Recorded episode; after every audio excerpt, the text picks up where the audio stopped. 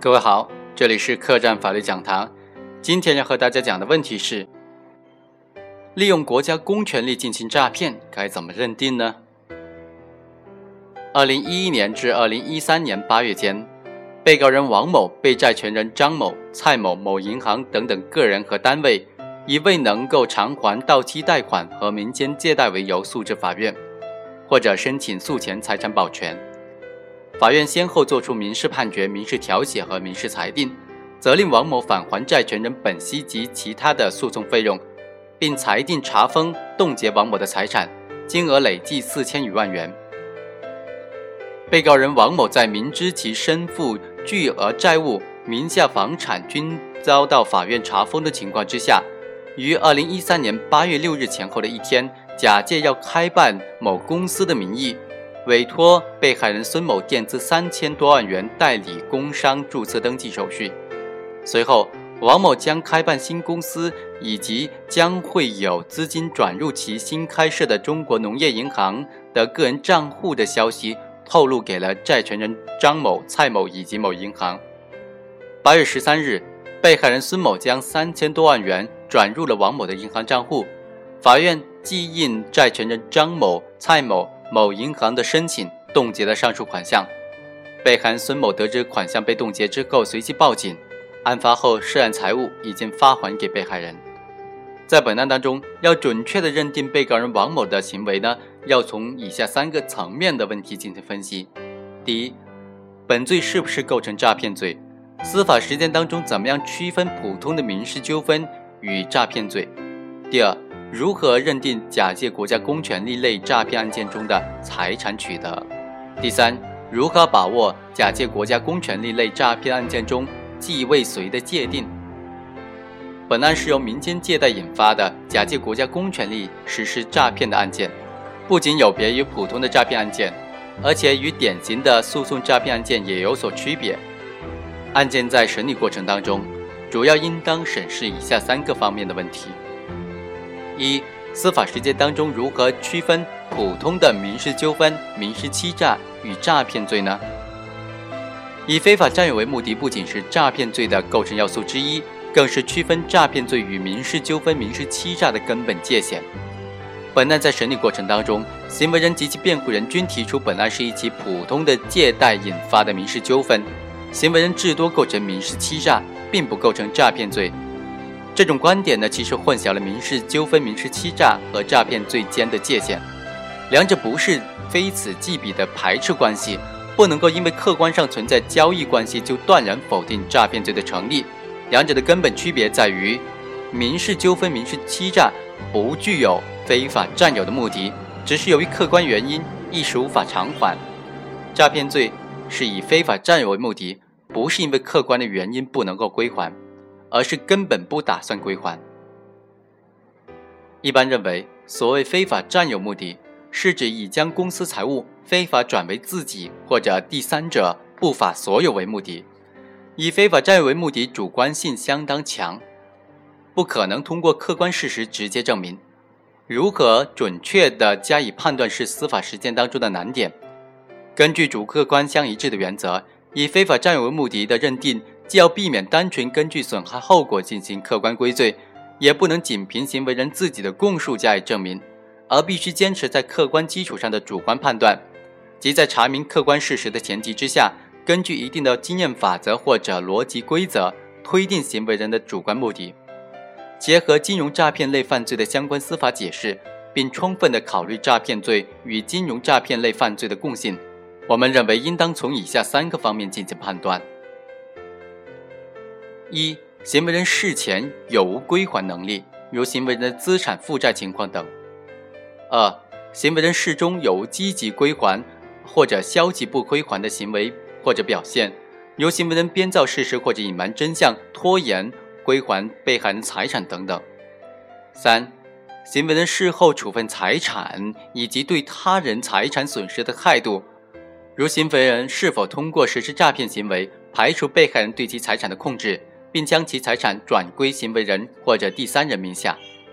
是否将被害人的财物用于双方约定的用途，亦或是消费、还债等等个人用途？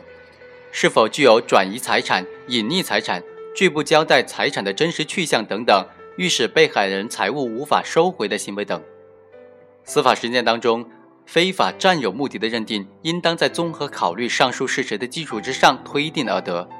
需要注意的是，如果行为人仅仅具有上述一种情形，如将被害人的财物用于个人的债务等等的个人用途，并不意味着其一定具有非法占有的目的。只有结合其他的事实，如该还债行为导致其最终不能够归还财物给被害人等，才可以认定行为人具有非法占有的目的。在本案当中，被告人王某事先已经身负巨额债务，名下房产均已经被查封，其并没有注册成立新公司的资本，更没有设立投资公司后运所需要的运营条件。王某与被害人约好垫资代为办理工商注册登记手续之后，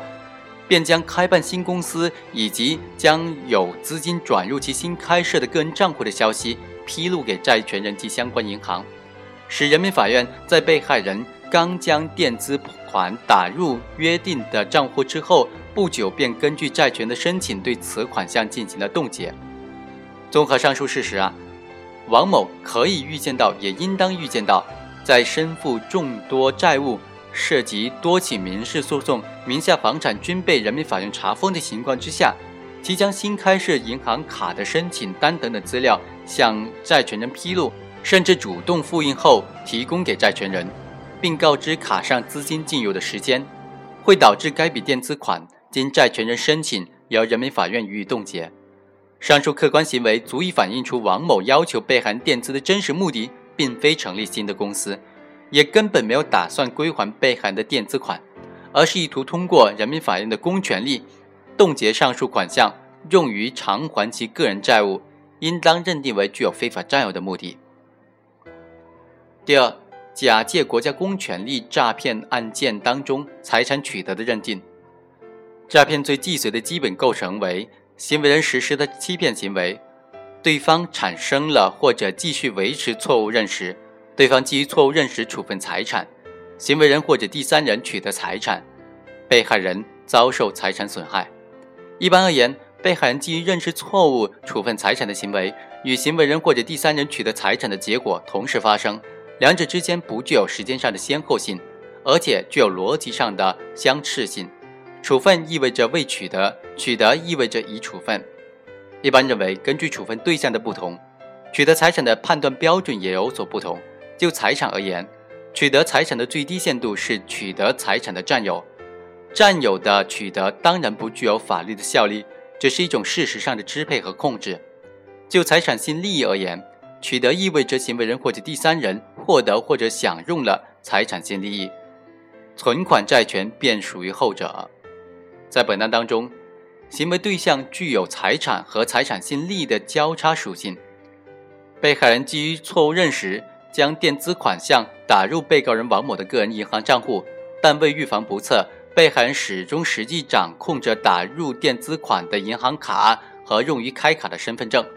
王某实质上。并不能处置该垫资款项，反而是被害人可以利用银行卡用于开卡的身份证和自己的身份证等等，实际处置该笔款项。该笔款项的实际占有者仍然是为被害人，名义占有者为王某，但是其并没有实质处分权。此时并不能认定王某已经实际取得了财物。王某为了实现其实际处置该笔款项的目的，借助了国家公权力、法院强制执行措施。意图根据民事诉讼法第二百四十二条的规定，由法院通过执行措施将被害人的钱款扣划给执行申请人。只有当法院通过强制执行措施将该笔款项扣划给执行申请人之后，行为人才实际取得了被害人的财产。第三，假借国家公权力强制执行类案件当中的既遂认定。一般来说，诈骗案件只有涉及行为人与被害人。涉及财产，也只会在两者之间流转。被害人的损害意味着行为人的取得，反之亦然。但是在有第三者介入的情况之下，取得财产和财产损害便不具有同质性。换言之，此时被害人的财产损害并不必然意味着行为人或者第三人取得财产，也不能简单的以行为人或者第三人是否取得财产来判断被害人是否遭受到财产损失。第三者根据角色的不同，可以分为两类：一是与被害人或者行为人具有利害关系的第三者，如受被害人或者行为人支配的第三者；二是独立的第三者，如人民法院等。第一种情形当中，涉案财产虽然受被害人和行为人之外的第三者掌控，但鉴于该第三者系被害人或者行为人所支配的，故财产实际上仍然处于被害人或者行为人控制之下。被害人财产的损害与行为人财产的取得，与传统诈骗罪并没有实际上的差异。第二种情形之中，因为独立的第三者介入，涉案财产可能脱离被害人和行为人的占有，暂时处于悬空状态。如人民法院基于公权力将涉案财产予以扣押冻结时，财产已经超出了被害人的和行为人的占有范围。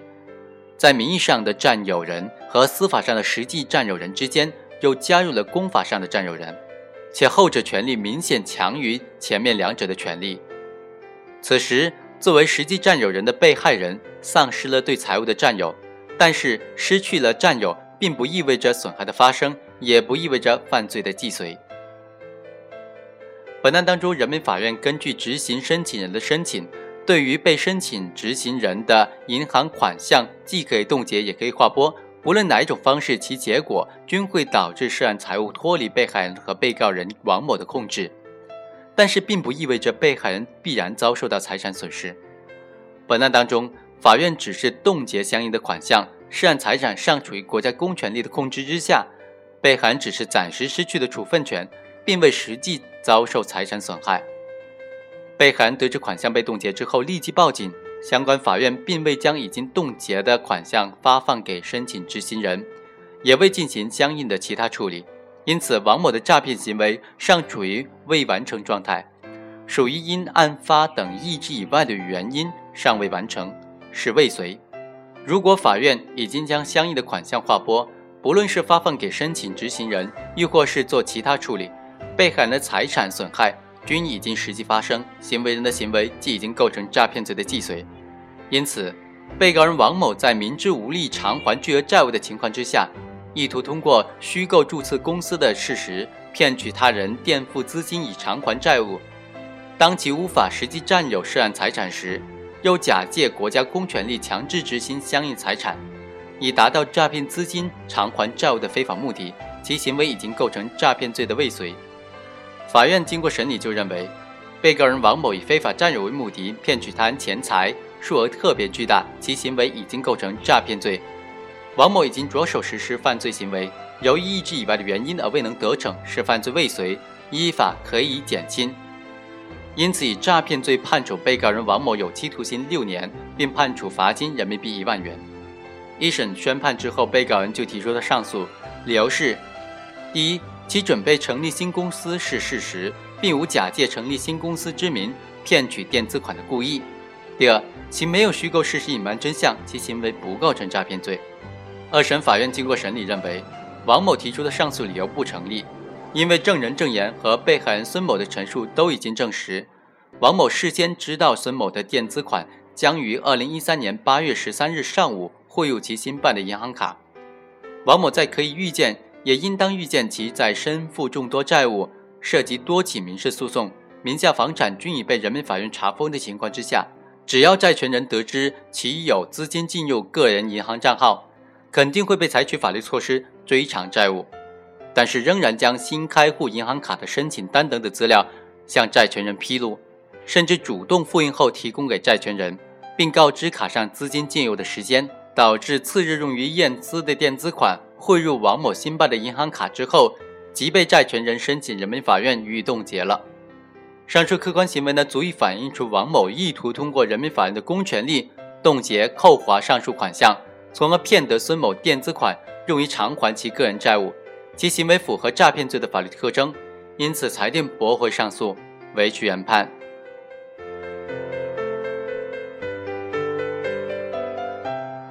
以上就是本期客栈法律讲坛的全部内容，下期再会。